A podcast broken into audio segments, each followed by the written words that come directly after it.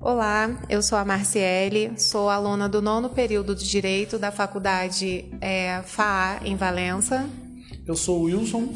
E agora nós vamos falar sobre a construção dos direitos das mulheres no sistema internacional de proteção dos direitos humanos. Marcele, o que mudou em relação aos direitos das mulheres depois da fundação da ONU?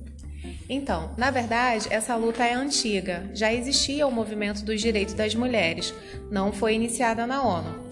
Inicialmente, os pedidos eram os direitos sufragistas, os direitos de voto, e após, os direitos civis e políticos. Aqui, o foco ainda não eram os direitos sociais, educacionais, culturais e etc. Só após a criação do, da ONU que foi declarada a questão universal dos direitos humanos, estabelecendo normas de como os estados devem se comportar em relação aos seus cidadãos.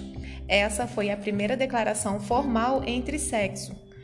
O artigo 1 e 2 da Declaração Universal diz que homens e mulheres são iguais perante aos estados. Sim, então foram realizadas algumas conferências com o tema dos principais instrumentos internacionais dos direitos das mulheres.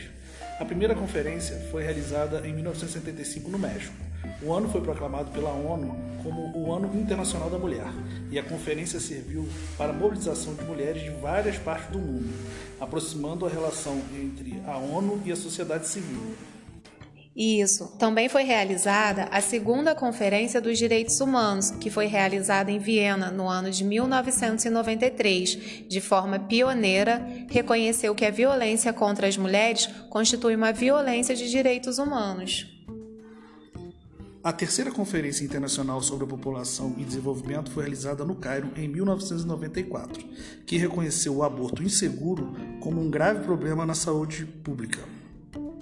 Isso, e a quarta Conferência Mundial sobre a Mulher, sediada em Pequim em 1995, que resultou na declaração e na plataforma de ação de Pequim, consistindo em uma guia de orientação aos governos na plataforma de políticos e implementação de programas para promover a igualdade e evitar a discriminação.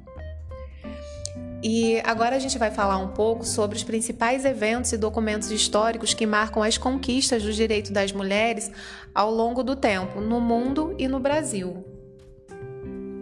No mundo, o Comitê CIDAW, no ano de 2012, declarou o Estado da Turquia culpado por não prover assistência jurídica a uma mulher que foi demitida sem causa. Já no Brasil, após a condenação internacional pela Comissão Interamericana dos Direitos Humanos, no ano de 2006, foi promulgada a Lei Maria da Penha, com o objetivo de promover o adequado enfrentamento das violências doméstica familiar contra as mulheres. Já no mundo, o Comitê CIDAL, no ano de 2014, declarou o Estado da Espanha responsável por discriminação contra González Carenho, por não prevenir e investigar a violência sofrida por ela e sua filha, que culminou na morte da filha.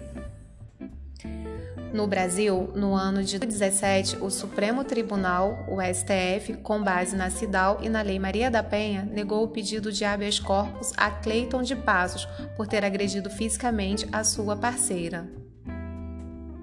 No ano de 2016, a Corte Internacional de Direitos Humanos, com base na Convenção de Belém do Pará, declarou o Estado da Bolívia culpado por não oferecer apropriado acesso à justiça a uma mulher que teve suas trompas retiradas de forma não consentida, ao realizar uma cesárea em um hospital público por meio da sentença.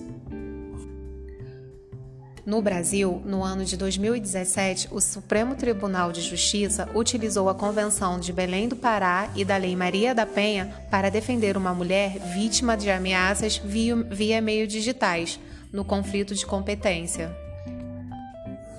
No mundo, o Comitê CIDAL declarou em 2017 que o Estado da Rússia falhou em proteger uma mulher de sofrer violência doméstica por não possuir leis nacionais claras para a eliminação da discriminação contra as mulheres.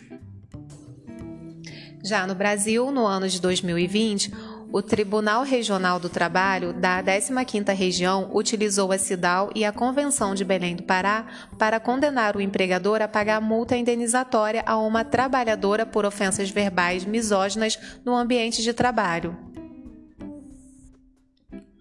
No mundo, no ano de 2017, o Comitê CIDAL declarou o Estado do México culpado por não garantir acesso apropriado à justiça à reina Trujillo Reis, que teve sua filha violentada e assassinada. Assim finalizamos o nosso bate-papo e agradecemos a atenção de todos.